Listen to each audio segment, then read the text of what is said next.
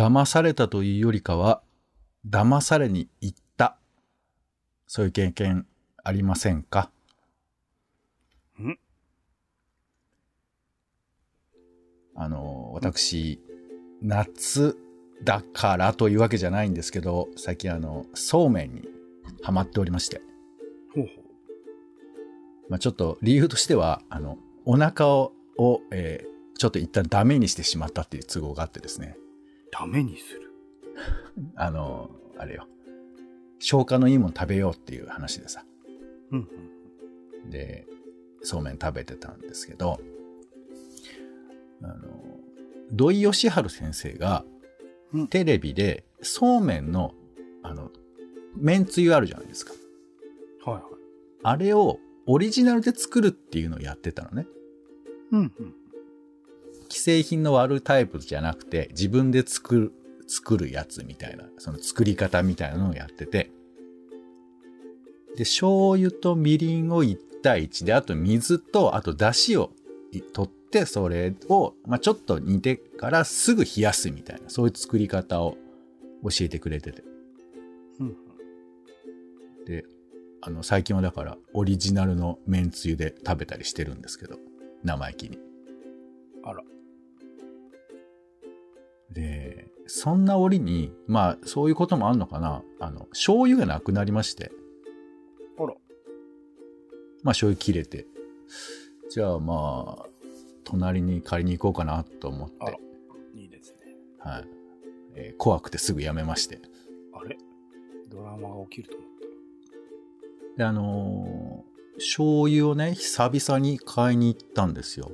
やっぱ1リットルあるとね、醤油ってなかなかなくならんのよね。た。うんうん。あの、いや、ご家族でね、あの、4、5人で住まわれてたらやっぱ減るんだろうけど、僕の場合はそんなに減らないから、そうですね。普段みたいに飲んでないですもんね、ポンさんね。なんで、えースーパーに行って買ったんですけど、まあさ、ちょっと俺こう無駄な冒険心があって、うん薄口と濃い口とあるじゃないはいはい。その違い知ってる？え、味わいじゃないんですか？味わいがどう違う？え、濃いめか薄めかじゃないですか？ああ、そうだよね。そう思いがちだよね。まあ一応、あの、醤油売ってるとこに行くと、薄口とか濃い口とかも売ってるんですけど、うん。俺今も濃い口だったの。じゃあたまには薄口使ってみっかと思って。あら。で、えー東丸の薄口醤油を買ったのよ。うどんスープでおなじみの東丸ですかね。で、これ使ったら、うん薄口って濃いのよ。あら。知ってた？これ。いや、逆だと認識してましたよ、僕これね、結構基本なんですよ。は。あら。あの、そその業界っていうと、なんか難しく聞こえる。もう、だい普通の人知ってんだって、これ。醤油業界。醤油業界っていうか、あの、普通の、まあ、あの、生活者だったら。あら。多分これ西と東とね。そう、だからディスったよ。生活者ないってね。うん。うん。オレンジを今ディスったよ。生活者じゃないってなんだ結構多分でもこれは地域差があって、えっ、と、西側の方が薄口が多いのかな。ほう。日川ってね、味は薄いってイメージありますけどね。そう、だから味が薄いとか濃いの意味じゃなくて、色が薄いか濃いなんですよ。いや、でも薄口の方がポンさんにとっては濃かったんでしょ、味が。いや、だから色は薄いんだけど、味は濃いんです。それが関西では多い？関西なのかちょっとごめん、そこ調べてないんだけど、薄口は濃い。あの、味は濃い。知らんで生活者ディスをしたんですね。ここから、だから俺もディスられてる一員だと思って。自分で自分のことをディスった。そう。自分で、あの、何？ちょっと、許してよ。いや、ディスをしたんでちゃんとディス、ディスしてないから。基本なんだよっていう。自分も含めてそういうことがあったっていうみんな話で。知ってるとか。知らんし。いや、だから俺、だからはず、自分が恥ずかしいって話してんのにさ、なんで俺が攻撃した側になってんのあの？そう言ってたのかもすぐすり替えるんです。最初に言えばよかったね。俺は生活者じゃないっていうふうにね、ポンさんが言えば。生活者だよそういうことだった。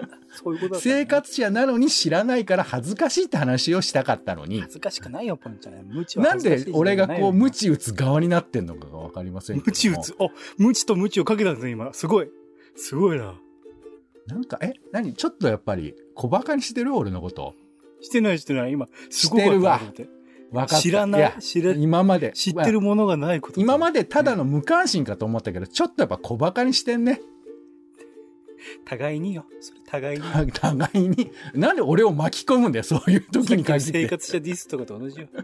じゃあ恥ずかしいなってことが言いたかったっていうなるほど。でですけどね。薄口は、実際はどうなの？薄口は、色は薄いけど味は濃い。へえ。あで、実際飲み、飲み比べて、飲み飲み比べて今までと比べ、だからさ、あの、そのそうめんに、ちょっと出汁作ったけど薄いなと思って、薄口醤油を、薄口だからちょっと多めにっていうか、ぴょぴょって入れたら、めちゃくちゃ濃くなっちゃって、ほーそれ多めに入れたからじゃないの？なんか、見た目はあれだけど、いや味の濃さは一緒とかじゃないの、まあ、本当に塩分濃度どうなんだろうね。ちょっとその成分比率みたいなことを、ごめん、俺生活者として今たるんでるね。あの、ちゃんと、あの、成分表を調べますんで、それが見えたら、改めてディスらせてもらっていいですか？ディスんない方がいい。と思うよ。ディス準備ちょっとしてなかったから、今回は。だから、ちゃんとディス準備しますんで、えー少々お待ちください。ツイッターとかでもすごい味救われるから。簡単に安救われるから、ディスると。別にツイッターで言ってないのに、ここで言うと、オレンジさんが噛みついて、あ、ツイッター側だから。これがツイッター相手に話してるから。ツイッター今相手にしてるリ、あの、リアルタイムでツイッターを感じるという、本当ですか？それ、西側薄口って本当ですか？リプ、リプ、リプ。うるせえな、もう。わかった。あ、怖い。ツイッターって怖いっていうお話でございました。違う違う違う、濃い口薄口で話してさあ、ねということで、友達職場夫婦のちょっとした雑談からツイッターの投稿のネタの種など、直接役には立たないけれど、あなたと一緒に拾いたい種ラジは、世の中のいろんな種を探すポッドキャストです。んはい、ということで、お相手はカルチャー中毒者のオレンジさんと、どうもお天気サンパニーのポンの2人です。よろしくお願いします。お願いします。さあ、では週の始まりは、おしゃべりの練習場種枕です。皆さんも何かしら種を拾っていただければ幸いでございます。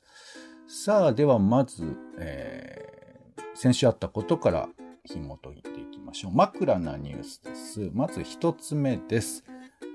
えー、グローブという朝日の、えーサイトの記事ですね。カルトの危険性を学校が指導、宗教の自由とみなさないドイツ、旧統一教会問題ということで、えードイツのサンドラ・ヘフェリンさんという方が書かれている記事ですね。ドイツでは、まあ、宗教問題に対してどういうふうに捉えているかというふうな話でいくつかエピソードが載っていました。えー例えばね、日本人から海外では政治と宗教の話はタブーなんでしょってよく聞かれるけれども、ドイツではそういうことは当てはまらないんだという話でした。まあですから宗教の話も、まあ特に普段の会話でしますよみたいな話だとか。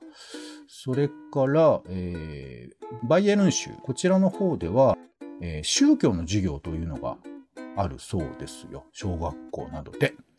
うんで、カトリック、プロテスタント、道徳。それから2021年からは、えーバイエルン州ではイスラム教の授業も選択することができるそうですよ。なんか仏教とかも入ってないんだ。ヒンズー教とかも入ってないですね。それが道徳に入ってんの？そう、まあ、地域的なこともね、あるとは思うんですけど、だからこの道徳というのは僕らがイメージしてる道徳なのかななんてこともありますけどね。あとカル、カルトの危険性なども学ぶみたいな話だと。いうことをでまあそのこの人曰く日本人はカルトも含めて宗教は自由と考えているというのがなんか違和感があるみたいな話で。まあ、やっぱドイツではこうメインの宗教とそれから新興宗教とカルトっていうのはまあちょっと分けているみたいな話がまあ出てきたりするんですけれどそう。まあ宗教の話ってなかなか僕ら普段しないとなんか言いたくなるけど実際までしないっていうかそのシチュエーションとか情報がないって感じではあるよね。どっちかといえば。あ。普通に俺も仏教と神道の話は、なんかちゃんとね、あの、まっとうなものを教えた方がいいとは思ってますけどね。そうねまあそれあまりに今回の話の中で仏教とかの人たちが声を上げてるのあんま見なかったから、いや、結構もうちょっとね、知らせた方がいいんじゃないとか、お寺にみんな来てねって言えばいいんじゃないと思ってたんですけどね。うーんだから宗教っていうのが社会の中でどう扱われているのかというあたりの、まあ、曖昧さみたいなものが、まあ、あの逆な形で目立っているのかもしれないよね。こういう時に宗教の人たちが大きく語りづらいみたいなところもあったりするのかもしれないよね。うん、まあということで、はい、同一宗教認識宗教をどう捉えているかという話でした。そして2つ目です。AFP 通信でですね、えー戦闘機と軍艦を眺めてロシア人観光客クリミアのビーチで夏休みということで、いやこの記事はね、あの、写真見ていただくとわかるんですけど、ビーチね、水平線がまっすぐこう引いてあるところの、えー手前にね、皆さんがこう、日に浴びて、まあ、えー水着になって、海を遊んでいるところの奥に軍艦らしきものがいるっていう写真なんですよ。うんそう。で、これね、えっ、と、ウクライナ軍との前線が、えー北へわずか300キロしか離れていない場所なんですで、ここでまあ休暇を楽しんでいる人たちがいるという風な記事なんですけど、まあ、あの、まあ、ロシアの人たちがとかそういう風な話とかはもう置いといて、まあ仮にですけど、隣で戦争やってるところでビーチで泳ぐってどう？どう？うん、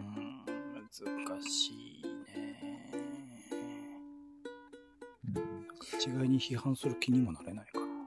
そういや、まあ、批判とかっていうか、自分が行くかな、みたいなことね。まあ自分は行かないっていうか自分は海行かないですから。う んなんかちょっとそれ、あの、ずるっこいな。海に行かないからこの話は成り立たないってこと？いや、別に海に行くことも、まあ、近年はないけど、そういう機会が、い水着で涼んだりするの？や、別に、それはするかもしんないじゃん。海だ、海で。絶対ないってことはないよ。え、この10年した？10年、海に、まあ、うん、海岸には行った。海で泳いではいないけど。海海岸に行ってるぐらいだったら、そら、ああ、みんな行ってるわ、そら。いやな、自分なんか100%ないみたいなこと言うから。いやいやいや、僕は行く習慣がないから、こんなことわかんないけど。いや、だからそれは別に、あの、海に限らずね、その、こういう、あの、なんか、リゾート的なとこ、ことをするっていう風な話に置き換えてもらってもいいんですけどって、そんなこと言わなくちゃいいかなくてもいいんですけど、まあまあ、そういう風な写真を見て、俺はいろんなこと考えるなぁと思って、もちろん別に批判したいって話では全然なくて、戦争というものの隣り合わせて生きている。それはまあね、朝鮮半島だってもちろんそうだし、えー、様々な戦争がある世界の中で僕らは生きてるんだなということを思い出させる写真だなというふうに思いました。はい。そして最後3つ目です。えー水着新時代。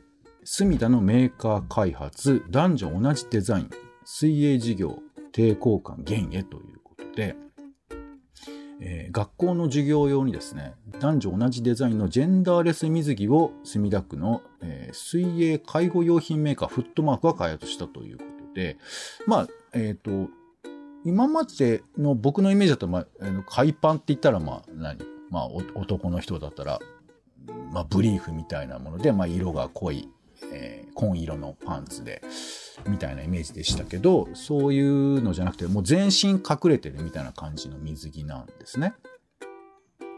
で、あの、結構体型や肌を見せたくないという悩みに対して、まあこれが作られたわけなんですけど、男性とか、まあ男男の子とかでも、あ、これがいいみたいな風な反応もあったらしくて、こういうデザインが進んでいくんじゃなかろうかという風な話なんですよ。なんかこうなってくると、そもそもなんか水着も、あとまあ下着とかもそうですけど、うん。あのブリーフ型みたいなのがなんかデフォルトだったのはなんでなの？なんかあれの方が収まりがいいからなのかな？なんか元からこう、普通に水着とかも全身あった方がいいなとかって思ったりしますけどね。うーん、どうだろうね。なんかもうちょっと、それこそその水着変遷文化みたいなことは一つ面白い課題になるのかなと思うんですけど、うんまあ、究極言えば裸で泳いだ方がいいみたいな話もあるんじゃないの？そうなんだ。僕、おいやいや腹冷えちゃったりするんで、あんまり良くない、嫌だなと思って。いやだからやっぱその人の個々の条件に合わせていけばいろんな形があり得るわけですけど、まあ例えばほらうん。子供が川遊びみたいな時に、もちろんそれは危険かもしんないけど、まあほとほとんど裸みたいな格好で泳いだりえと、か。裸の方がいいっていう論はどこから来てる？いや、論っていうか別にん服が濡れるから裸になるだけの話で、その適正な水着みたいな話ではなくて、水遊びするときは裸の方がいいっていうのは多分過去にはあったんじゃないの？えっと、水着がない世界線ってこと？いやいや、水着がないって、例えば、キャンプかなんか行ったら川があんじゃん。よし、遊ぼうっつってわーって服脱いで、まあパンツだけになるとか、そういうことは別にあるじゃない。ああ、衝動的にってことね。衝動的ってそんな強い意味じゃないけど、まあそういうことは僕はあるんだと思うんですけど、むしろ服着てたらみたいな話もあるけど、ただここまでいろんな条件が整ってる時に、まあ例えば水着だって選べる選択肢があるんならっていうことの段階で今こういうところに来ていて、いや、いいことなんだと思うんですよ。あの、なんか体そもそもにおいて、だから水着とか、そういうものを作るっていう段階になった時に、なんであの形なのかなっていうのが疑問なんですよね。うーん、まあでもそれはちょっとやっぱり今の基準で考えてるんじゃないのかな。当時の基準でなぜあれがいいと思ったのかっていうのをすごく知りたいですね。そういう意味で言うとね、歴史として。うーん、まあその、ちょっと批判的に今言ってる基本的じゃないです。なんであれをゼロベースで考えた時にあの形になったのかっていうのの疑問です。なんかもしかしたら、うん間から水が入ってくることの問題とか、なんかいろいろあったのかもしれないですけど。まあ水の中入るときにいろんなものつけるのって邪魔って思うのは割と自然じゃない？そうかな。いやね。ううん、まあまあそうね、いろいろろあるかもしれないけど。そう。まあでもこういうふうな多様性の形と、あとまあ俺が今言ったような思い込みみたいなところら辺は、もちろん歴史としてはあるかもしれないけど、まあ変えてもいいじゃんっていう話で、今こんなところにも進んでいるという話ですね。はい、ありがとうございます。続いて、枕のトピックスです。先週話したくなった話題を3つ取り上げますので、どれか選んでいただきたい。はい。ということで、まず1つ目です。えー今回ちょっとラフな感じで選んでおりますけども、1つ目ですね。えー、トゥギャッターの、まあ、記事というか話題になってたもので、ネットフリックスとかによる一斉配信、ディズニープラスによる独占配信は、アニメの話題形成に失敗しているっていう、全然話題にならない。一週間待つのが良かったっていう、まあ、まとめの記事がありまして、まあ、これ、何が言いたいかっていうと、今までのドラマとかアニメって、まあ、要は地上波放送だと、えっ、と、まあ、一週間に一遍ずつ更新されていくわけだから、まあ、待つというか、次どうなるのかなっていうふうな時間とか、早く見たいっていうふうな、えー気持ちとか、あとその間にツイッターで盛り上がるとか、まあそういうふうなことが想定とか結果として生じてたわけだけど、ドカンと全部出されてしまうと、最初は盛り上がるけど、その後そんなでもないよね、みたいな話で、まあそれはもう、あの、提供側の戦略だけの話ではあるんですけれど、まあコンテンツをそういうふうに消費していいのかみたいな話が書かれてて。で、まあ話としては、コンテンツ、まあアニメでもドラマでもいいですけど、どんな風に待ってますっていう話ですね。はい。うんそして二つ目です。えー Web3 の教本、批判受け販売中止、外部有識者によるチェックを怠ったということで、一番優しい Web3 の教本、人気講師が教える NFT、DAO、DEFI、合ってんのかな読み方。が織りなす新世界という本が出されてたんですけども、インプレスで。えーこの中身がはちゃめちゃだというふうな批判が、えーネットなどで起こりまして、えーまあ、販売中止になったということですね。まあこういうことは滅多にないけど時々はあるということで、まあ我々が読んでる、目にしてるものも果たして合っているのかなというふうな意味で、コンテンツの中身の確認の仕方、どうしてますかという話。そして最後です。えー、これはちょっと僕はテレビ見ててちょっとなんとなくそう思ったんで、これはちょっと偏見混じりですが、えー最近朝まで生テレビって番組やってたんです。えー田原総一郎が司会のやつですよね。朝まで喋るやつ。でそこでやってたのが、あの、まあ、戦争と平和、若者戦争と平和っていうテーマで話してて、で、まあ、勝手に、この時期だったら、こういうテーマやるんじゃないかなと思ってたんですけど、もう一切そのテーマには触れない、みたいな話で。で、もう一個あの、中井正宏のキャスターな会っていう、まあ、えニュースをちょっとわかりやすく解説するような番組が、えー7月の30日に放送されまして、で、これもたまたまちらっと見てたら、えーコロナの話題は取り上げてたんですけど、ほぼそれだけで、まあ別にそれが語ること自体はいいんだけど、やっぱそれも、えーそう、ちょっとやりそうな話題について触れてなくて、まあどっちもあの、宗教問題とかいう話なんですけどね。まあこのこと気にしすぎなのかなと自分で思ったりもするんだけど、一応思ったことは、やっぱメディアっていうのが、コンテンツとして作るばっかりが目立つ話だけど、作らないっていう風な選択肢において僕らが触れないとか、わからないってこともあるんじゃなかろうかとか、それはそうだよね。そうなんで、このメディアが、コンテンツが作られないものの話っていう、はい、三つでございますけども、堀さんいかがでしょうか？まあ、どれでもいいかなと思いますけど、まあ、ポンさんの意見聞きたいので言うと、コンテンツ、2番目ですかね、コンテンツ確認の仕方っていうところで、うん。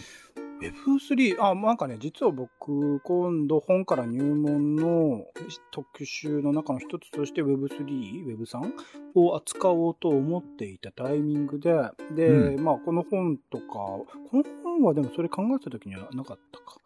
ですけど、あの、こういう感じの本があればいいな、みたいなところは思っていて、全然買ってはいないんですけど、思っていて、で、まあ内容自体が、まあ間違っているっていう批判があって、まあインプレスしちゃったよね。こういう、まあこのシリーズ、一番優しいなんとか教本シリーズはずっと出してらっしゃるっていうこともあったりするので、なんかそこら辺のチェックとかが、あのー編集側ですよね。まあ、著者に依頼する、この著者に依頼したっていう段階でもしかしたら間違ったのかもしれないけど、か、まあそこら辺って構成とかでなんとかなる話だろうなーって、なんでこんなことになっちゃったんだろうなっていうのと、うんプ。ラスなんかこの話の流れなのかなあのーアメリカかなんかの議会で、そもそもにおいてブロックチェーンって全然その信頼性がないとか、なんか担保さ、ちゃんと担保されているものなのかっていう疑問の提言みたいなのがツイッターで上がっていて、うん。まあ日本人の方がそれをまあツイートしてる形だったんですけどっていうところで言うと、そもそもにおいてまあ Web3 とかブロックチェーン周りっていうものの、なんか、確からしさっていうのも誰が保証するんだろうな。まあね、作った人がわからないというか、仮名なんだけど、なんとかサトシって人ですよね。が作ったみたいな話があったりするから、なんか、そそういうあやふやなものを前提として、こういうビジネスとかがどんどんどんどん Web3 に絡めたようなものっていうものが、特にまあ多分広告代理店系、インターネット系の代理店系からまた広がっているっていうことに、なんか不安も覚えるところだなっていうのも感じたんですけど、ポンさんは一連のな騒動をどう見てますか？うーん。まあちょっと、この Web、Web3 について語るはあまりにちょっとこのコーナーで重すぎるので、まあ少し譲りますけど、別の機会に。ただ、あの例えば、冒頭でそのネットフリックスの全話出しだとか、えーあとそれから宗教のニュースがね、まあ、テレビ局によって出す出されないっていう話も含めてなんですけど、まあやっぱりみんなが注目する話題を提供するというのが、やっぱコンテンツ作りの割と基礎なんだと思うんですよ。うん。悲しいかなというか、まあ俺らもそうだよ。受け手側もそうだよね。やっぱ話題になってるものを見たいし、話題に、まあ仕立て上げるみたいなことも意味としてはやっぱりあって。だから Web3 っていうことの正しさとか価値とかっていうことより、今 Web3 って言ったりすると、ブロックチェーンって言ったりすると、えーお客さんが集まるっていうことの優先順位の方が強いっていうところに、うーんまあ課題性といえば課題性があるのかなというふうに思います。うんうんだからね、別に Web3 だとこれ今、あの、バズワードとして世の中に流通してるからこういう注目が浴びるし、多分こんないい加減な本を作ったんだと思うんですけれど、多分もうちょっとね、それを学問的にどういうふうに、え考えればいいかということを伝えるのであれば、多分こんな風にはならないけど、まあ、例えばこれ、いこう言い方悪いけど、一番優しいシリーズ見たっていうのは、基本的にはそういうことじゃないですか。今、注目のキーワードを皆さん認識してね、みたいなことなわけですから。だから、まあ、そういうふうな、えっ、と、物事を理解するということよりも、これ今伝えておいたらヒットするんじゃねえかなっていうふうな気持ちがやっぱ高まりすぎちゃうと、こういうことが起こったりするのかなと思ったりはします。まあでも、ちゃんとやってるとこはちゃんとやってるっていうところあるからね。難しいですね。そうそう。まあ、ただほら、あの、新書がバンバン作られるみたいな、まあ、わかりやすさとか、見出しとかタイトルでの引きみたいなことが割と大きく取り上げられたりするじゃないですか。まあ、新書もよっぽどの出版社じゃない限りであんま突っ込まれてる炎上ってないですもんね、今回みたいなね。まあ、それはね、あの、わかり、これぐらい明確にバカしなきゃそういうこともあると思うんですけど、うんまあ、だってね、本屋さんに行けば、それ本当なの？っていう本も別にあるっちゃあるじゃない。まあ、しょ本当出版社によるよなって感じですね。そうそう。まあ、だからこそ、そういうふうな美味しい、あの、いわゆる流行の味のものについて、いかにきちっと作んなくちゃいけないかっていうふうに思ったりするけど、やっぱりこのお、まあ、基本はお金儲けであるっていうふうなことを考えると、なんか、確認、一応僕もね、確認の仕事をしてるんですけど、いや、だから、俺の仕事も割と大事だなと思うよ、構成の仕事も。うん。あの、内容が間違ってるかどうかっていうだけじゃなくて、こういう表現はありですかっていうところら辺もやっぱり構成者としては、あの、立ち振る舞わなきゃいけないらしいんですけど、そういうところにまでこれ言及できたかどうか、Web3 の本こうでしょって突っ込めなかったのか構成者っていう、まあ、個人的には思ったりしますよね。みんな実は Web3 分かってないんじゃないかっていうのが僕は思ってるところですけどね。まあね、ちょっとこの、な、扱われ方自体がね、ややこしいんだよね。多分、その、ブロックチェーンも含めてですけど、やっぱちょっと政治的なニュアンスとかも最近はあったりしたり、あと、技術的な言葉だけじゃないところら辺が、ムーブメントとしての言葉であるってところが、あの、だって解釈もすごい複雑でさ、なんか記事読んだら、Web2.0 の時点で怪しさはあったからねっていう。まあ、怪しいっていうか、それは概念としての、だってほら、やっぱそういう言葉遣いをしないと世の中が盛り上がらないみたいなことは僕はあるとは思うんですけどね。盛り上げるためのバズワードですそうそうそう。まあそういうふうなことを思ったりするので、だコンテンツとの付き合い方っていうのは、まあ結局消費財になっちゃうようなものだけど、そこをどうやって真面目に向き合うかっていう話かなとも思ったりしますね。はい、ありがとうございます。では最後に枕な予定、今週の予定をちょっとピックアップしてご紹介しましょう。はい。えー7月31日は、えーセネガル総選挙、あとパラグライダー記念日だそうですよ。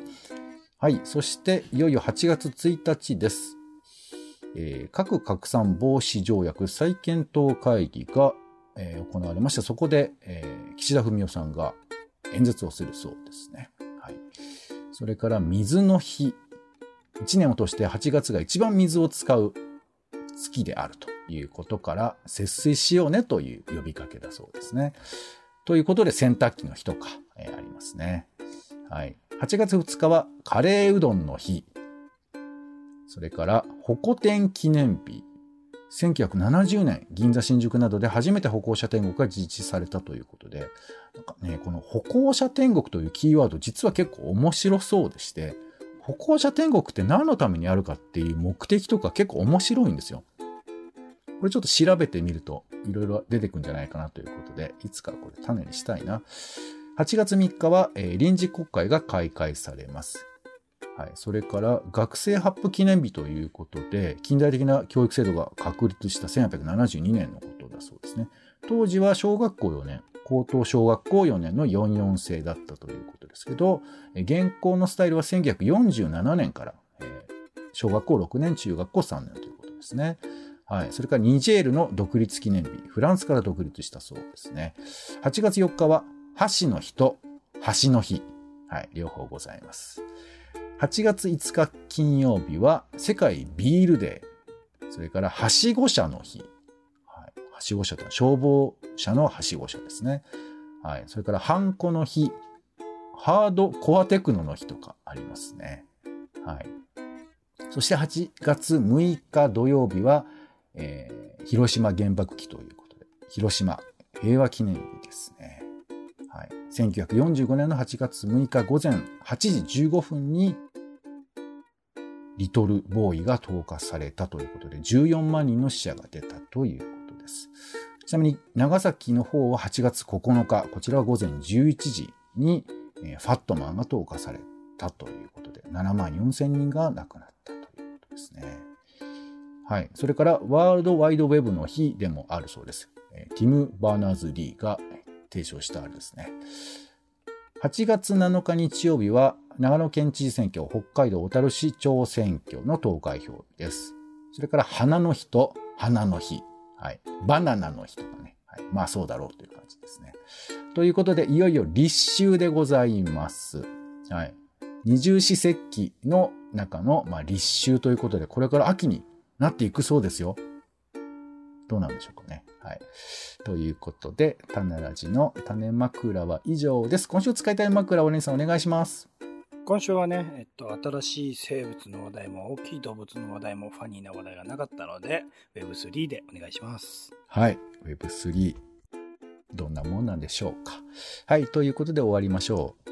ありがとうございました。お相手は、これから薄口醤油と付き合っていくので、ちょっと東丸さんのウェブサイトを覗いてみたいと思います。ポンと。オレンジでした。種ラジ、また。種ラジは、ほぼ毎日配信をするポッドキャストです。Spotify や Apple Podcast にて登録を。更新情報は Twitter。本編でこぼれた内容は、公式サイト、種ラジ .com をご覧ください。番組の感想や、あなたが気になる種の話は、公式サイトのお便りフォームからお待ちしています。